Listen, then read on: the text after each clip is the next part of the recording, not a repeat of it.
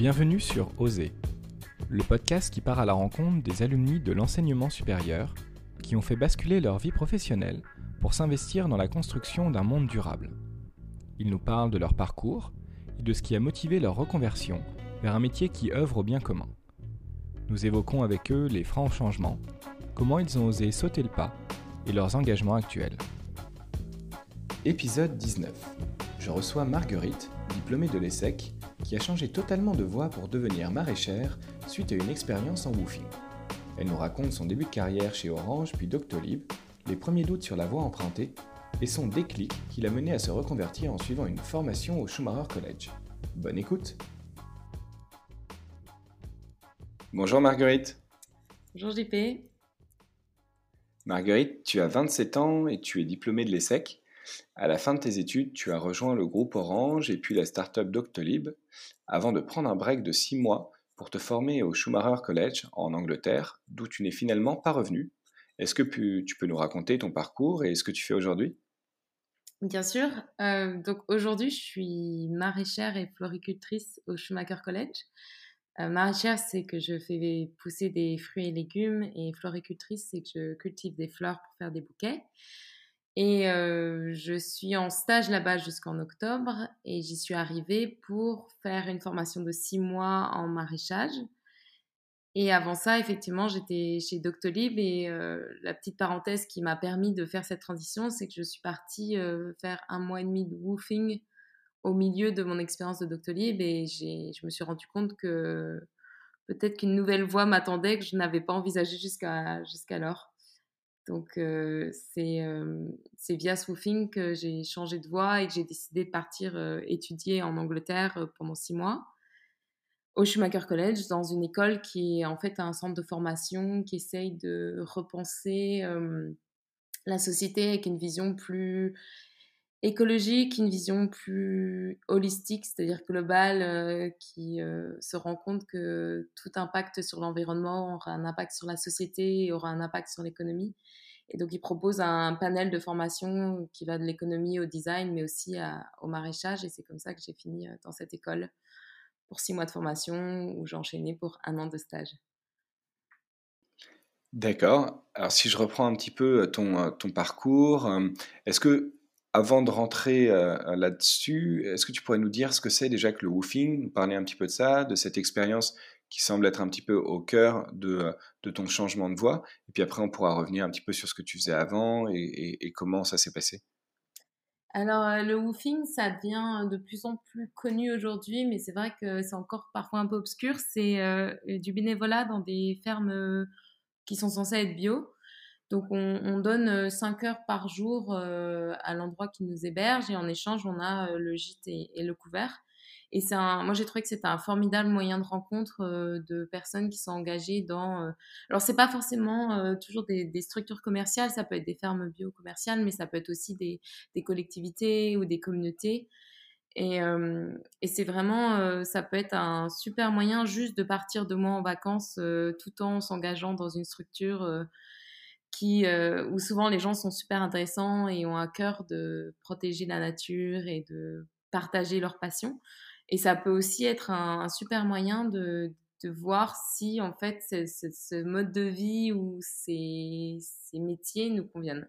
Donc moi j'ai fait euh, deux, deux, petites sessions de trois semaines euh, dans les Cévennes, dans le sud des Cévennes, et c'était effectivement pas une révélation, mais ça a été une confirmation que c'était un mode de vie qui me convenait beaucoup. Euh.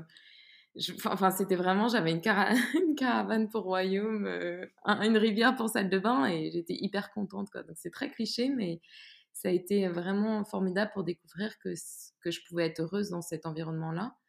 Et ça a été aussi un, un, moyen très efficace de vérifier que en fait, le maraîchage et ce qui y touchait était quelque chose qui m'intéressait beaucoup ce sont des questions que tu te posais avant quand même, enfin, par rapport au woofing. Comment est-ce que l'idée t'est venue de bah, t'intéresser au maraîchage, d'avoir ce genre d'expérience? Alors, euh, le woofing, déjà, je l'ai découvert via euh, mon ex-copain qui était parti en faire et je me suis demandé ce que c'était et j'ai un peu regardé. Mais c'est intéressant parce que j'ai choisi de le faire partiellement pour euh, être dans la nature et comprendre le maraîchage, mais aussi parce que j'avais juste besoin d'un break et d'être loin de toutes les stimulations qu'on a en ville. Je voulais juste faire une pause parce que justement, je me posais beaucoup de questions dans, dans mon métier et je sentais que j'étais pas à la bonne place, mais j'avais du mal à définir où était la place qui, qui était la bonne pour moi. Et donc, j'ai trouvé que ça allait être un bon moyen de couper avec tout le reste et de, de, en partant faire cette, euh, cette expérience. Mais effectivement, c'est pas c'est pas pendant le woofing que les questions sont arrivées. En fait, euh, je pense que ça a commencé euh, chez Orange, mais euh, beaucoup plus après chez Doctolib, parce que j'avais eu une opération du genou qui m'a forcé à rester très immobile et inactif pendant bien six mois. C'était les croisés. Et ça m'a ça m'a forcé à réfléchir à beaucoup de choses sans avoir le sport pour me changer les idées.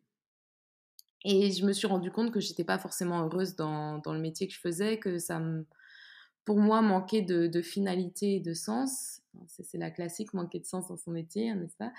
Euh, Et aussi, en parallèle de ce, de, on va dire, de ce désenchantement professionnel, j'avais commencé un peu une transition dans ma vie perso vers, euh, vers l'écologie en fait. Et cette transition s'est faite par le système alimentaire. J'ai juste commencé à réfléchir à comment je m'alimentais, et au fur et à mesure, en fait, quand on s'intéresse au système alimentaire, on a du mal à en sortir et j'ai commencé à enchaîner euh, euh, des changements de vie, donc euh, aller de juste acheter des courgettes bio au franc prix jusqu'à aller à la fin, je commandais des paniers dans des AMAP ou des choses comme ça. J'avais mon compost, je faisais ma lessive, enfin, j'avais entamé toute ma transition perso. J'étais le vrai cliché de la bobo parisienne.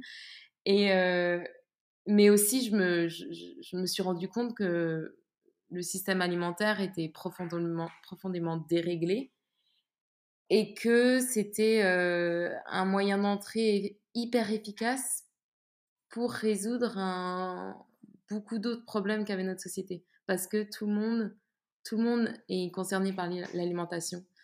Et donc, euh, on va dire que les fractures du système alimentaire amène vers plein d'autres euh, qui sont les fractures de notre société en termes de justice sociale, mais aussi d'écologie, d'énergie. Et euh, donc j'étais fascinée par ce, milieu et par les enjeux qu'il y avait derrière. Et je me rendais bien compte que pour comprendre le système, il fallait que je comprenne la base, le fondement de tout ça, qui était l'agriculture en fait. Et euh, la terre et comment on soigne notre terre en France, comment les sols sont de plus en plus appauvris et, et les conséquences que ça a sur tout le reste. Et je trouvais ça fascinant qu'un truc qui nous paraisse aussi euh, anodin que juste le sol puisse avoir des effets sur, euh, ben, sur euh, la société entière, en fait. Et, bon, là, je peux en parler pendant des heures, mais c'était vraiment ce, raisonnement personnel qui s'est allié un peu à un manque de sens professionnel qui a fait que j'ai voulu allier les deux et je me suis dit qu'en woofing, j'allais peut-être pouvoir réfléchir à tout ça. Et effectivement, c'est là où je me suis rendu compte que c'était vers ça que je voulais me diriger. Et qu'est-ce qui t'a plu pendant cette expérience de woofing Ce sont plus les gens que, que, tu as rencontrés, le style de vie ou le métier de, de maraîcher? C'est une très bonne question. Donc, ça dépend des deux expériences que j'ai eues. La première, c'était plus le style de vie et, et, les activités que je faisais. Parce que j'étais chez un couple qui était très intéressant. le, L'homme en particulier, connaissait beaucoup, beaucoup de choses euh, sur le maraîchage et il avait vraiment soif de partager, mais ils étaient quand même très solitaires et, et moi, je me suis vite rendu compte que le maraîchage, c'est génial, mais c'est hyper important d'avoir une communauté une, euh, solidaire autour de soi, avoir un, vrai cercle de soutien. Et eux, ils n'avaient pas ça. Et donc, parfois, je ressentais un peu une, euh, voilà, une solitude et une sorte de tristesse autour de ça. En revanche, le mode de vie où là, c'était là où j'avais ma caravane et j'allais me baigner dans la rivière tout le temps. Et, juste, je lisais et je bossais la terre et j'allais faire du vélo. J'ai adoré, en fait. Je me suis sentie libérée de plein de, questionnements que j'avais au quotidien à Paris et que là, j'avais pas du tout.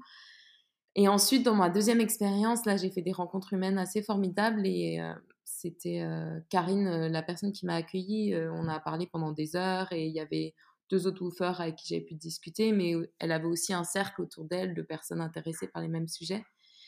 Et, et je trouve que c'est essentiel dans ces métiers d'avoir des cercles de soutien et, c'est la partie humaine qui, qui, fait tout, je trouve.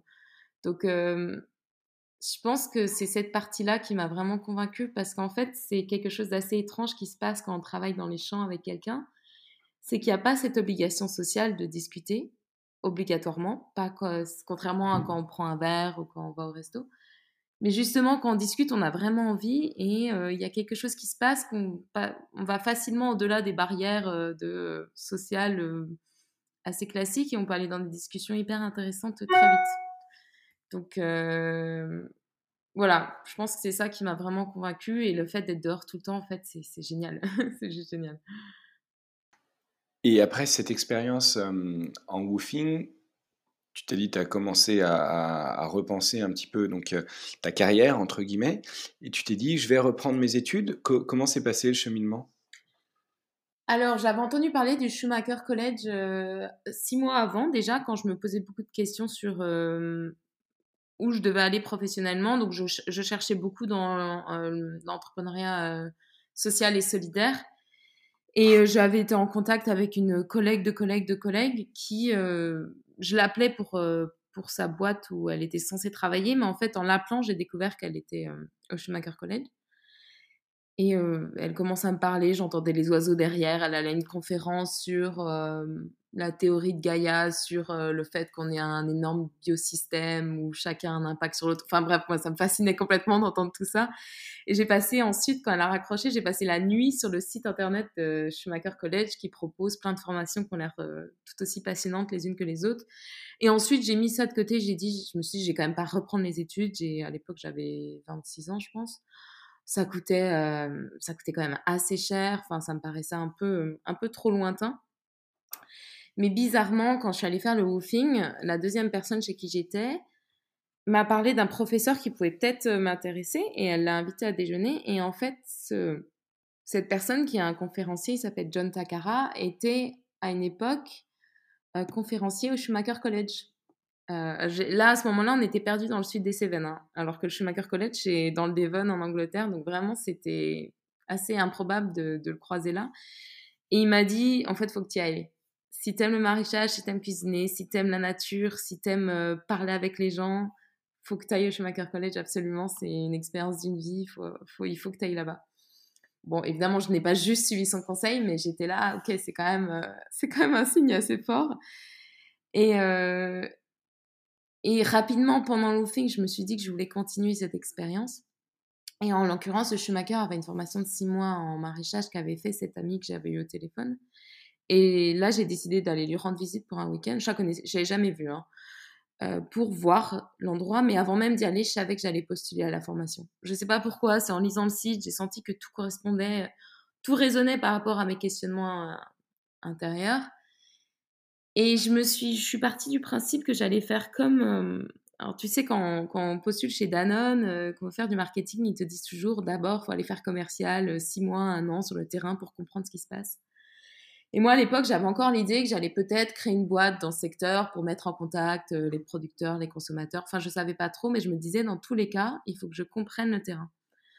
Donc, quand je me suis dit six mois de formation, je me suis dit, OK, je vais y aller, je vais comprendre comment ça se passe le maraîchage, quels sont les, freins, quels sont, pourquoi ça n'arrive pas à être rentable, pourquoi c'est si difficile à, euh, établir à l'échelle du pays.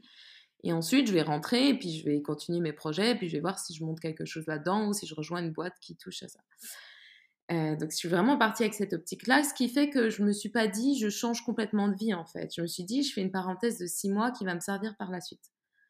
Et au pire, c'est que six mois. Et à l'époque, c'était, ça commençait à être assez valorisé quand même d'aller euh, voir ailleurs et faire des expériences un peu plus euh, inédite, je savais que mon CV n'allait pas trop en souffrir. Et puis, euh, et puis à l'époque, je m'en souciais de moins en moins d'ailleurs. Donc, je suis partie euh, avec cette idée que je reviendrais. Donc, j'ai même, même pas démissionné en fait. J'ai demandé un congé euh, sans solde à nouveau à Doctolib de six mois. J'ai même passé des entretiens pour le job que j'aurais là-bas ensuite. Donc, je partais vraiment en me disant je reviendrai. Mais peut-être que je me suis juste voilé la face. Hein. Parce que je me suis vite dit que j'allais jamais revenir.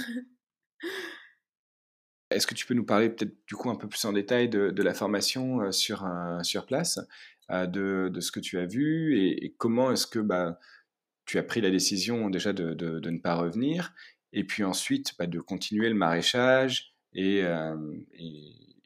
ce que tu fais aujourd'hui? Alors, les six mois, c'est ce qui est assez particulier dans cette formation. Et d'ailleurs, c'est une des raisons. Les gens ont souvent été assez étonnés quand je leur disais que je partais en Angleterre. Ils me disaient, mais il n'y a pas d'école en France. Or, s'il y en a, mais déjà, moi, j'ai entendu parler de l'école avant d'entendre parler de la formation. C'est une école assez particulière, c'est une vie en communauté, donc c'est un lieu hyper connu dans les milieux écologiques et de, dans les milieux un peu intellectuels autour de l'écologie. Donc c'est vraiment, je voulais aussi découvrir ce lieu en plus de découvrir le maraîchage. Et donc les six mois, c'est des... En gros, c'est comme si on était une grosse équipe de maraîchers qui était là pour s'occuper de notre parcelle et pour fournir les, aliments à l'école. pardon. Oui, en, fait, on est, on est 12 élèves et on est là pour cultiver notre parcelle et pour fournir les fruits et légumes à la cuisine de Schumacher qui ensuite transforme tout ça euh, dans une cuisine végétarienne et euh, fait environ 100 repas par jour pour tous les élèves qui sont sur place et le staff. Donc euh, on est vraiment au cœur, au cœur du système. C'est qu'on a la. D'ailleurs, ils disent souvent que les maraîchers de Schumacher, on est le cœur du collège parce qu'on va venir donner la nourriture à la, cuisine qui ensuite le fournit aux élèves et les repas sont très très importants là-bas. C'est vraiment un moment où toute la communauté se retrouve. Donc pendant six mois, on est tout le temps dehors quasi et c'est une, formation très très pratique. Et après, on a aussi une, on va aussi avoir quelques sessions théoriques sur le compost, sur gérer les sols, etc. Ce qu'il faut savoir. Des visites dans d'autres fermes pour voir comment ça se passe. Il faut savoir que cette région d'Angleterre, elle est très très dynamique en termes de maraîchage agroécologique. Et, et on a aussi des, des placements euh, en tant que bénévole dans d'autres fermes. Donc pendant six mois, moi j'ai été bénévole dans une autre ferme euh, un jour par semaine. Et après, il y a euh, le groupe qui est très important. Donc on était 14 et on découvre tout ça tous ensemble, on vit ensemble. Alors moi je vivais pas sur le campus, mais j'étais juste à côté, donc j'y étais tout le temps. Et ça crée vraiment une vraie solidarité et un, cercle très fort de on découvre tous ensemble et on était nombreux à avoir complètement changé de vie. Donc c'est très enrichissant parce que tu as une ancienne, une ancienne avocate, une ancienne chef, une ancienne architecte, un ancien graphic designer. Donc c'est vraiment un mélange d'expériences qui vient rendre le tout hyper riche. Ah, et on passe aussi un certificat en permaculture. Ça, c'est l'autre aspect important de la formation. Donc, c'est six mois qui passent très, très vite. Et, et qui te laissent. Je m'étais, je m'étais, en fait, je m'étais divisé le temps en deux. Je me suis dit, pendant trois mois, j'en profite. Je pense pas à la suite. Je profite de l'endroit où je suis, des, des gens qui qui je suis et de ce que je fais. Et ensuite, je commence à réfléchir à la suite. Et en fait, très vite, je, me suis rendu compte que je ne pouvais plus être dans un bureau. C'était ça le point de départ, c'est que je ne pouvais plus être derrière un ordi dans un bureau toute la journée. En fait, c'est drôle parce qu'on a eu une semaine de, où on était euh, à l'intérieur, on préparait notre certificat en permaculture euh, et on n'était pas dehors dans les jardins et c'était on était à la fin de la semaine, on était tous en train de s'écharper en fait. On n'en pouvait plus d'être à l'intérieur euh, enfermé et on devenait hyper irritable. Les, belles résolutions de groupe commençaient à s'effacer et c'était impressionnant de voir l'effet que ça a eu sur nous. C'est aussi le manque d'habitude. Hein. Euh, et, là, je me suis dit, je peux plus faire ça en fait, ça me correspond pas. Et oui, je pourrais revenir pour six mois et, réempiler un petit peu avant de faire la suite, mais à quoi bon? À quoi bon? Je pourrais le faire tout de suite en fait. Ça sert à rien de me voiler la face et de rentrer. Et, euh, et c'est aussi là où je me suis rendu compte que je voulais continuer à apprendre parce qu'on n'apprend pas à être maraîcher en six mois, on n'apprend pas le métier en six mois du tout. Et moi, je voulais en savoir plus parce que je trouve que travailler avec la nature, c'est juste euh, absolument fascinant. Et surtout, il y a quelque chose dont je me suis rendu compte, dont je me doutais un peu avant, mais qui, m'a été confirmé pendant, ces six mois, c'est que l'éventail de compétences et le niveau de compétences qui sont demandés à un maraîcher, c'est, vraiment impressionnant.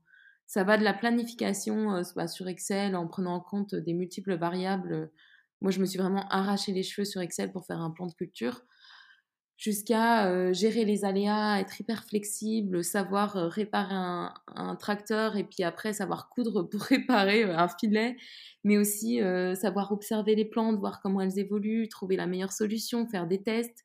Et à côté de ça, faut être hyper efficace, hyper optimisé, avoir des process dans tous les sens pour être sûr qu'on perd pas une seule seconde parce que ce qui fait la différence en maraîchage, c'est la main-d'œuvre. Donc vraiment, il y a une, ça demande une telle un tel éventail de compétences que je me suis dit, mais d'ici à ce que je devienne une bonne maraîchère, j'ai tellement à apprendre. C'est un super défi en fait. Et c'est sur un sujet qui me passionne. Donc euh, pourquoi partir? Évidemment, j'ai paniqué un peu. Hein. Je me suis dit que je prenais une décision. Là, c'est bon, je lâchais mon filet de sécurité. Donc j'ai appelé Doctolib, j'aurais dit que je démissionnais.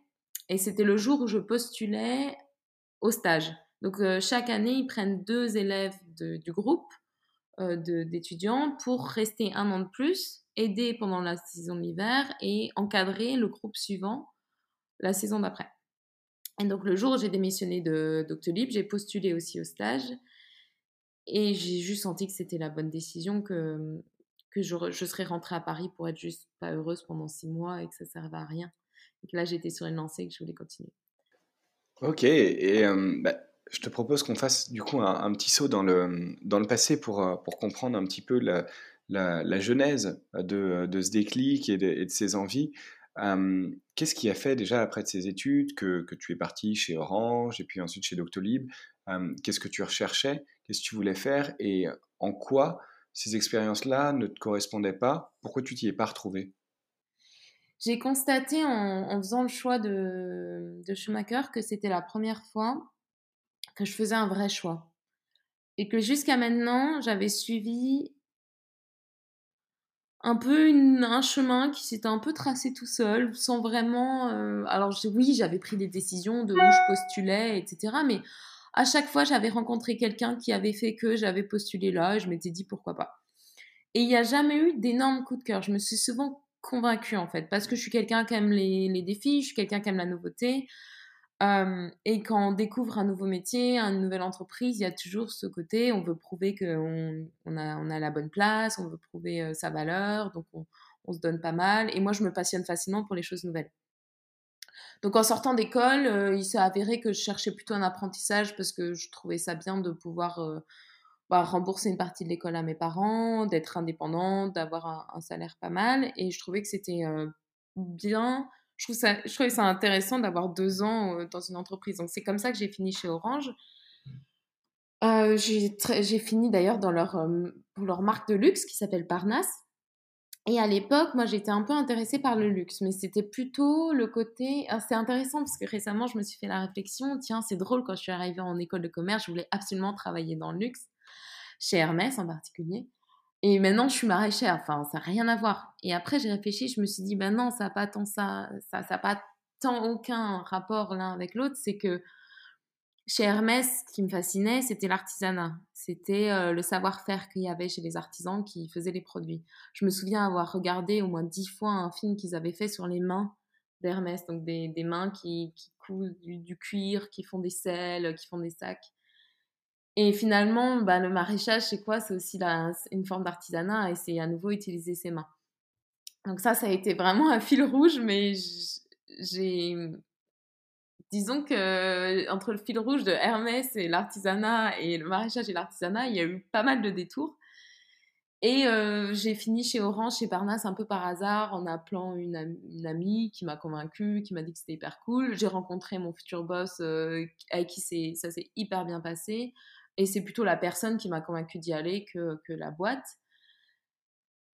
Et, euh, et là-bas, bah, c'est un peu ce que j'expliquais, c'est-à-dire qu'au début, il y avait vraiment cette envie de prouver euh, qu'on a la hauteur et qu'on sait faire et que et qu'on a la bonne place. Et donc, euh, j'avais cette passion de, de, prouver ma place.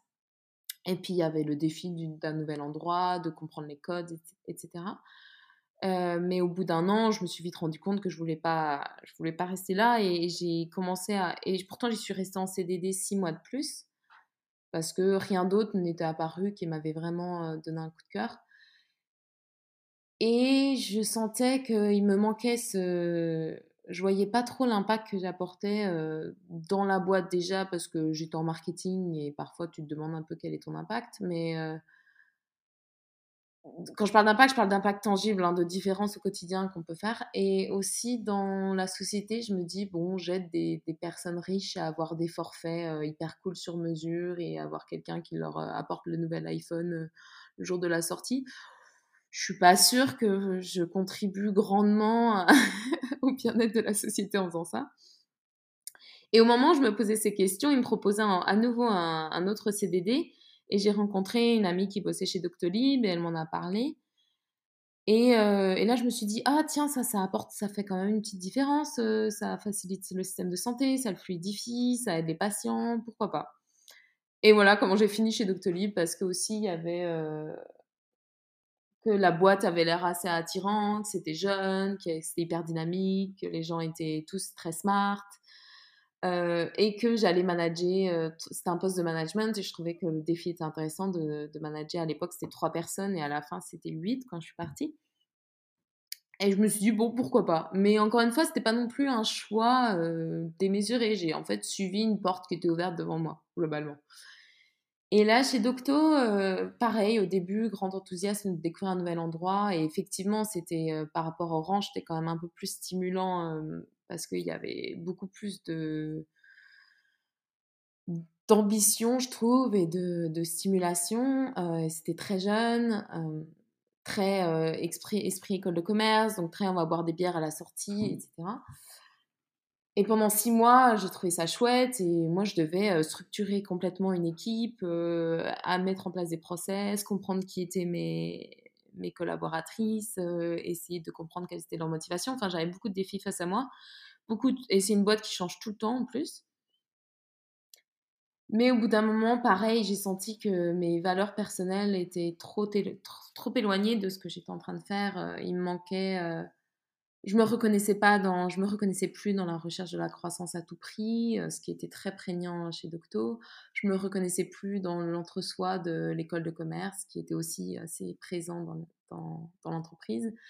Et moi, j'avais toute cette aspiration écologique et sur le système alimentaire, et, et pour le coup, c'était le dernier, la dernière de leurs préoccupations là-bas. Donc je me lançais des petits défis, j'ai réussi à, à, faire euh, passer toute mon équipe à, à la gourde euh, plutôt qu'au gobelet en plastique ou ce genre de choses. Je sais pas si c'était plus parce qu'ils en avaient marre que je leur en parle que par conviction, mais j'avais je, toujours des défis euh, business, on va dire. Mon équipe grandissait, c'était vraiment au niveau du management, c'était vraiment un apprentissage de tous les jours. Mais euh, l'impact que j'avais euh, de façon tangible, j'étais en responsable du contenu éditorial, euh, j'allais changer des majuscules et des fautes d'orthographe sur le site. Enfin, j'exagère, je faisais plus que ça, mais je, je, là, je m'y retrouvais pas. Et, en fait, et en fait j'avais besoin d'être. de, ouais, j'avais besoin de quelque chose de beaucoup plus concret que ça et je m'en rendais pas compte. Donc c'est là où vraiment j'ai commencé à me poser énormément de questions. Mais au départ, c'est drôle parce que je suis vraiment passée d'une étape où je savais que j'étais pas au bon endroit et ça me rendait malheureuse et ça me faisait ça m'angoissait beaucoup parce que je voyais toutes ces possibilités face à moi de d'expérience euh, dans euh, je sais pas l'énergie renouvelable euh, le conseil aux entreprises dans l'écologie l'alimentation. Enfin il y avait plein de choses dans le SS qui pouvaient être intéressantes mais je m'en reconnaissais complètement dans aucune. Donc c'était à la fois une un éventail de choix possibles et il y en avait aucun qui me semblait euh, vraiment euh, idéal. Donc j'étais euh, sans savoir où, je savais que j'étais pas au bon endroit, mais j'avais aucune idée de où je devais aller et donc c'était très angoissant.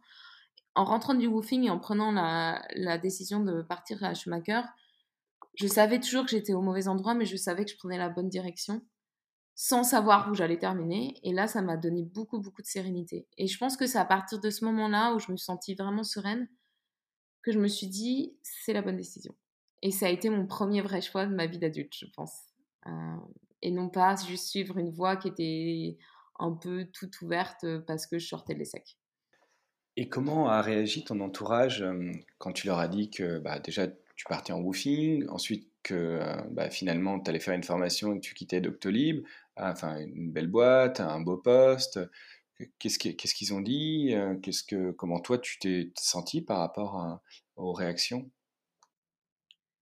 Je, me souviens très bien parce qu'au début, euh, j'avais un projet un peu différent, c'est-à-dire que je voulais partir un an au woofing avant de connaître Schumacher.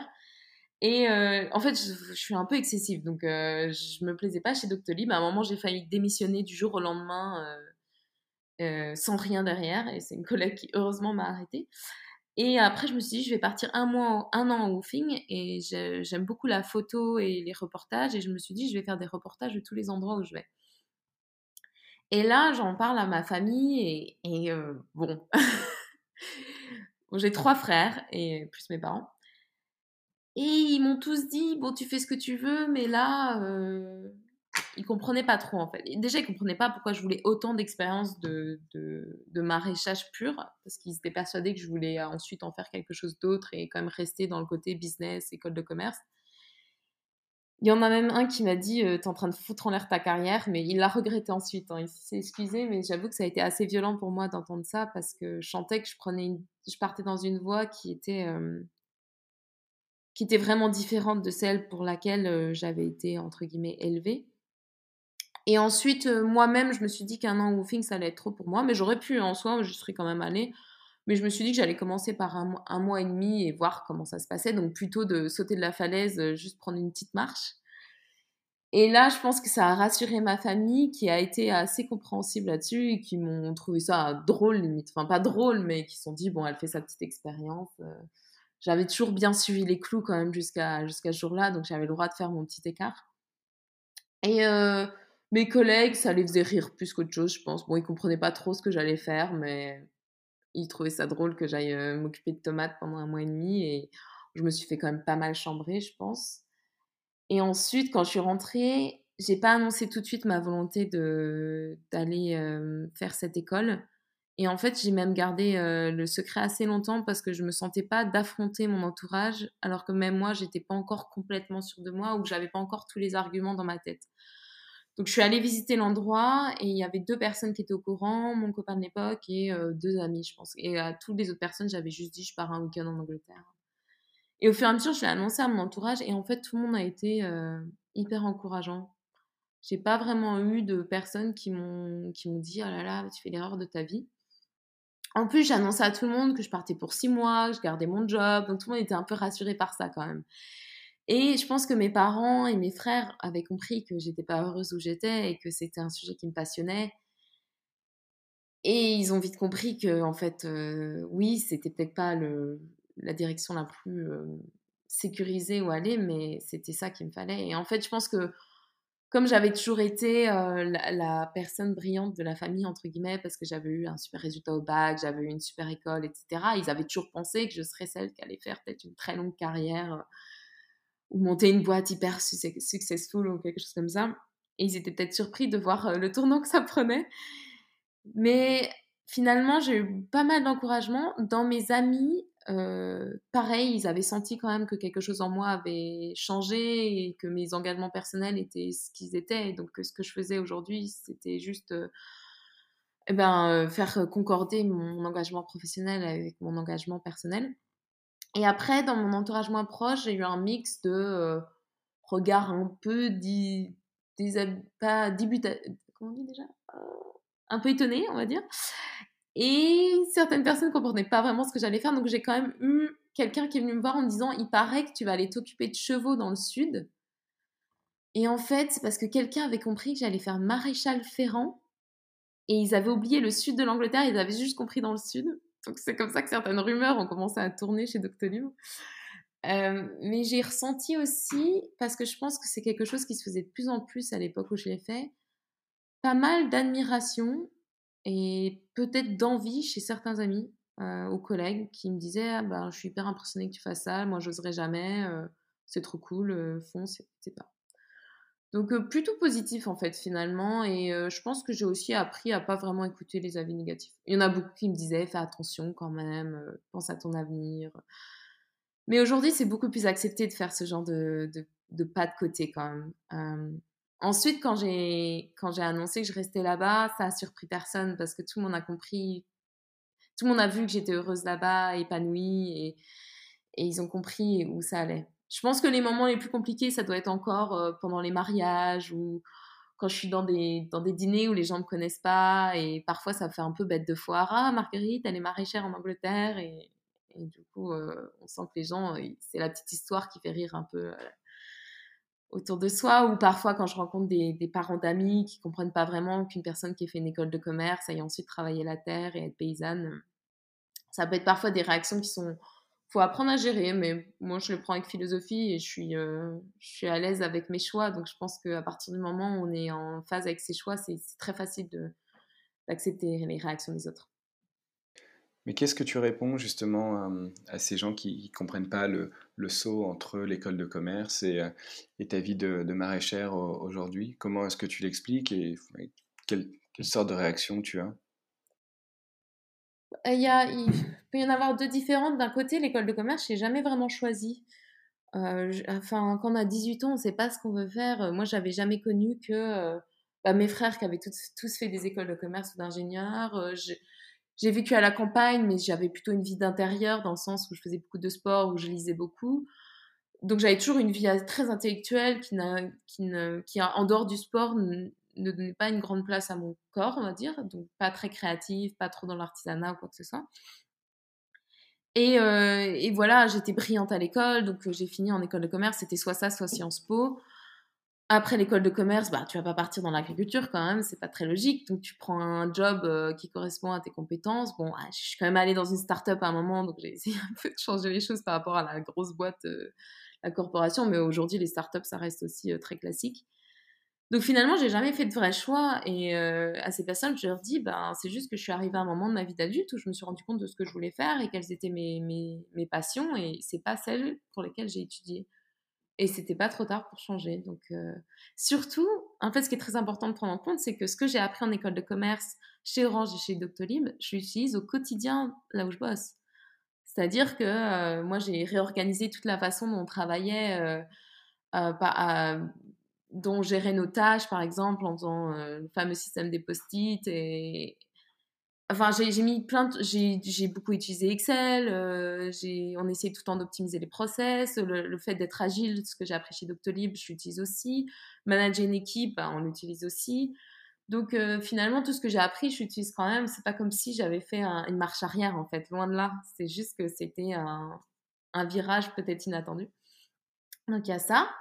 Et ensuite, euh, ensuite, il y a juste le fait que, que, notre planète, elle a besoin de gens qui, qui prennent cette décision. Et moi, je la prends parce qu'elle me correspond, donc je suis hyper heureuse.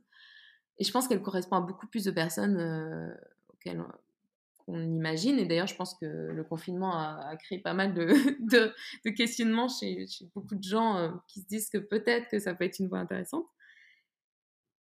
Et c'est juste une histoire de revaloriser ces métiers qui sont des métiers manuels, donc qui ne sont pas valorisés, mais qui en fait sont, des métiers absolument, absolument magnifiques parce que c'est des métiers qui travaillent avec la vie, qui travaillent avec la nature et qui, euh, sont multifacettes. Donc, euh, je pense que je suis assez passionnée comme personne. Donc, euh, si j'ai l'énergie, je, leur sers juste mon discours passionné et en général, ils comprennent. Ils sont peut-être pas convaincus, mais ils comprennent pourquoi moi j'ai pris cette décision.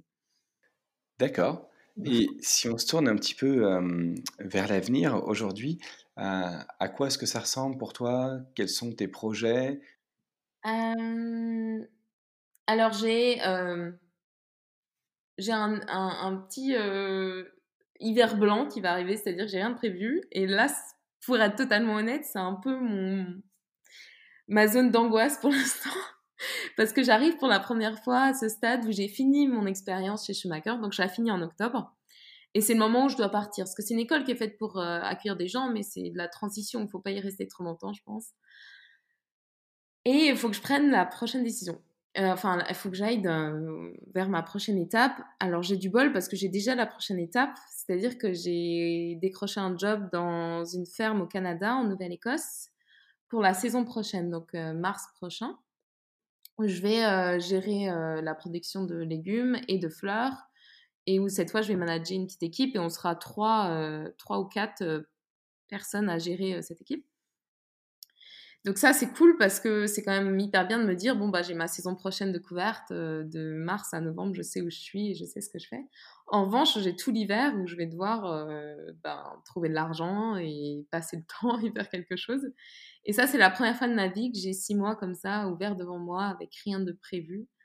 et c'est un peu angoissant pour quelqu'un qui aime beaucoup planifier. Donc le futur très proche n'est pas vraiment complètement défini. Mais la saison prochaine, je serai au Canada. Et en fait, je retrouve une très très bonne amie qui était journaliste et qui, elle aussi, a décidé de faire une transition vers le maraîchage il y a trois ans. Et on voudrait voir comment on travaille ensemble. Elle travaille aussi dans cette ferme pour ensuite potentiellement créer notre propre projet euh, dans deux ans ou dans trois ans en fonction des opportunités qui, apparaissent devant nous. Et moi, s'il y a un truc que j'ai découvert chez Schumacher et qui s'est renforcé ces derniers mois, c'est que autant je suis arrivée chez Schumacher en pensant que la première urgence, c'était de gérer euh, ben, la, crise euh, écologique et de régénérer les sols, etc. Et maintenant, je pense que ce combat-là, est indissociable d'un combat euh, autour de la justice sociale, de la diversité, de l'inclusion et, de plein de, tous ces sujets. Et euh, il s'avère que mon ami a exactement les mêmes valeurs que moi, donc on est hyper motivé pour euh, créer une ferme qui puisse avoir ces, types de, débats et de sujets au cœur de, son activité. Donc voilà, le futur proche et moins proche. Bon, je sais pas comment, je sais pas ce qui va se passer. Hein. Ça se trouve, ça va jamais se passer ce projet. Euh, mais euh, c'est chouette d'avoir ça en tête et de d'y rêver un peu en fait. Bah oui, ça, ça, donne envie. Et ce projet, tu, tu, voudrais le faire euh, au Canada, en Angleterre, en France? Tu as, déjà un petit peu réfléchi? C'est encore un peu un sujet de débat entre nous, mais moi, idéalement, j'aimerais que ça soit en Europe parce que bon, j'ai la moitié de ma famille qui habite en Australie et, c'est dur cette distance, surtout euh, dans les moments comme aujourd'hui où ils peuvent pas rentrer. Et aussi parce que euh, j'essaye de plus prendre l'avion, donc euh, le Canada, ça va être un peu compliqué. ça va aussi beaucoup dépendre des opportunités qu'on rencontre en fait. Ça dépend du lieu qu'on va potentiellement trouver, de la région. C'est important d'avoir des régions où il y a des cercles de solidarité là, on a un peu des, pistes en Angleterre vers Cambridge, mais il n'y a rien de défini. Donc, vraiment, pour l'instant, c'est assez ouvert. A priori, ça sera peut-être pas en France pour des raisons personnelles, mais, mais j'ai bon espoir pour l'Angleterre. Après, l'Angleterre, c'est un pays où il faut savoir que 97, il me semble que c'est 97% des terres appartiennent à 3% de la population. Donc, au niveau de l'accès à la terre, on est dans une voilà, c'est un peu complexe. c'est vraiment très, très inégalitaire comme système foncier. En tout cas, à voir. D'accord. Et je reviens sur un, sur un petit point euh, où tu disais que euh, bah, ton expérience euh, au Schumacher College t'a fait comprendre que écologie et justice sociale étaient, étaient indissociables. comment est-ce que tu as fait chemin? Pourquoi? Qu'est-ce qui, qu'est-ce, qui qui te fait ressentir ça? Comment est-ce que tu l'as intégré? Alors, pour être honnête, c'est tous les podcasts que j'ai écoutés quand je récoltais pendant trois heures ou pendant que je déservais pendant des heures dans les champs. alors moi ça ma prise de conscience a commencé par le féminisme et j'ai écouté énormément de, de podcasts comme les couilles sur la table un podcast à soi ou Kif Taras et et j'ai lu à côté pas mal de bouquins euh, anglais sur les sujets et je me suis juste rendu compte. Et aussi, j'ai rencontré beaucoup de gens euh, qui œuvraient dans ces domaines-là euh, à Schumacher, parce qu'il y a pas mal d'activistes qui viennent. Et en fait, moi, l'activisme, enfin le militantisme jusqu'à maintenant, j'étais, je pensais que c'était vraiment pas mon truc. J'étais quasi jamais allée dans une manif parce que je m'y sens pas à l'aise. Et je pensais que j'allais juste faire mon truc dans mon coin et apporter ma pierre à l'édifice via ça, en fait. Et euh, rapidement, je me suis rendu compte que, euh, en fait, les premières victimes des, problèmes écologiques, c'est euh, c'est déjà les gens qui sont dans qui souffrent de des gens des minorités et surtout des minorités dans les intersections, donc les femmes de couleur ou, ou les femmes handicapées ou les personnes de couleur transgenres ou ce genre de choses. Et et il y a quelque chose aussi de... Mmh, oh, ma, réponse est un peu floue, hein, mais je, j'ai aussi pris conscience du fait que qu'en tant qu'humain, on fait juste partie d'un énorme écosystème et que et qu'il faut résoudre euh, notre propre écosystème en même temps qu'on essaie de résoudre euh, celui plus large de la biosphère et que qu'en fait il y a tellement de choses qui sont déréglées dans la façon dont on fonctionne dans la société que je vois mal comment on pourrait se mettre d'accord sur l'écologie tant que ces choses-là perdurent. Et quand on voit que les premières victimes de toutes les catastrophes, ça va toujours être les personnes euh, qui sont dans les minorités, ben, je me, je me dis qu'on ne peut pas vaincre euh, la crise écologique si on ne lutte pas contre ça en même temps. Donc c'est très flou pour le coup, c'est des sujets euh, sur lesquels j'ai moins de, recul que les sujets de l'écologie et du maraîchage. Mais c'est juste encore une fois une conviction que j'ai au fond de moi que les deux sont complètement indissociables. Et, euh, et je pense que les podcasts, pour moi, ça a été euh, vraiment un moyen d'information et de réflexion absolument génial parce que tu es dans ton champ toute seule et tu écoutes un invité qui te vraiment, euh, qui parfois peut te transporter. Et en, particulier, un podcast à soi de Charlotte Bien-Aimée sur l'écoféminisme, ça a été pour moi une révélation. Génial, mais tu, fais la transition parfaite avec, avec ma dernière question qui, qui était celle des, recommandations euh, de lecture ou d'écoute ou, euh, de vidéo alors, moi, il y, a ce, que j'écoute maintenant, donc euh, je suis très, très, très podcast. et après, ce qui m'a fait changer, je pense qui m'a aidé dans mes décisions, ça a été. Le tout début, je pense, ça a été comme pour beaucoup de monde demain. Alors, c'est vraiment le, basique. Et d'ailleurs, on y voit Totnes, c'est la ville qui est, qui est juste où j'habite. Euh, et ensuite, j'ai vu On a 20 ans pour changer le monde, qui a été fait par euh, Hélène, réalisé par Hélène, j'ai oublié son nom de famille, et Maxime de Rostelan, et qui est sur en particulier l'agroécologie et que j'ai trouvé vraiment hyper intéressant. Et c'est ça qui m'a donné envie d'aller faire du woofing et de, de, de, devenir paysanne en fait. Et ensuite, il y a des bouquins comme euh, Regard croisé sur l'agroécologie de Maxime de Rossolan qui m'ont permis de comprendre bah, tous les tenants et aboutissants de, de l'écosystème de l'agriculture. Euh, évidemment, il y a la sobriété heureuse de Pierre Rabhi, mais ça, c'est vraiment ce que j'ai lu il y a un moment qui ont été mon, premier déclic euh, vers, vers ça. Et après, je pense que le dernier livre que j'ai lu qui m'a vraiment inspiré, mais qui n'a rien à voir avec l'écologie, c'est euh, le livre de Audre Lorde, um, Your Silence Will Not Protect You. Euh, c'est une poétesse activiste euh, noire américaine et, et ses, ses, textes sont vraiment hyper puissants. Donc moi, ça, c'est plus sur le côté justice sociale et engagement social que écologique. Mais comme tout est lié. Ok, super. Eh ben, je, les mettrai en, description de, de l'épisode. Euh, on arrive à la fin de l'émission. J'ai une toute dernière question euh, à te poser. Euh, si tu pouvais remonter dans le temps, prendre la DeLorean et revenir à l'époque de, de l'ESSEC et, te parler, qu'est-ce que tu auras envie de te dire? Quels conseils tu voudrais te donner?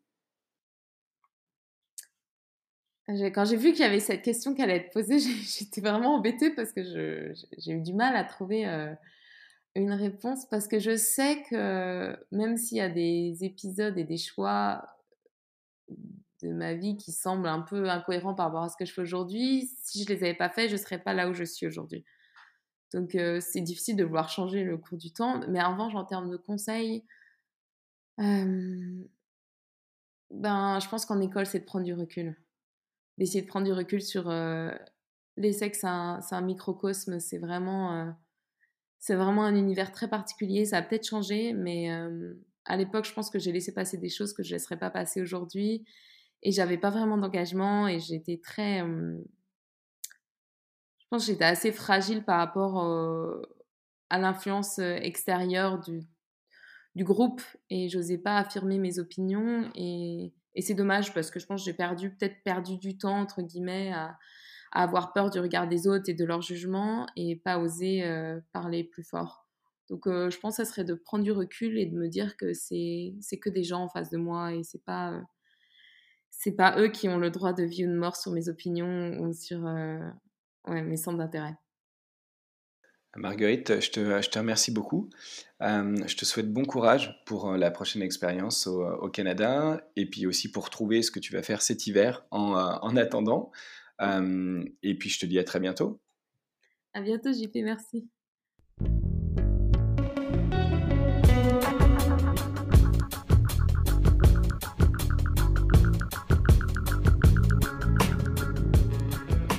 Merci d'avoir suivi cet épisode. Si vous aimez l'émission, n'hésitez pas à vous abonner sur votre plateforme de podcast préférée, à mettre 5 étoiles et à le partager autour de vous. C'est une aide très précieuse pour faire connaître le podcast et me permettre de continuer l'aventure. Oser a vocation à être une source d'inspiration pour ceux qui se questionnent sur leur activité et rêvent d'un autre monde. A bientôt pour un nouvel épisode et d'ici là, osez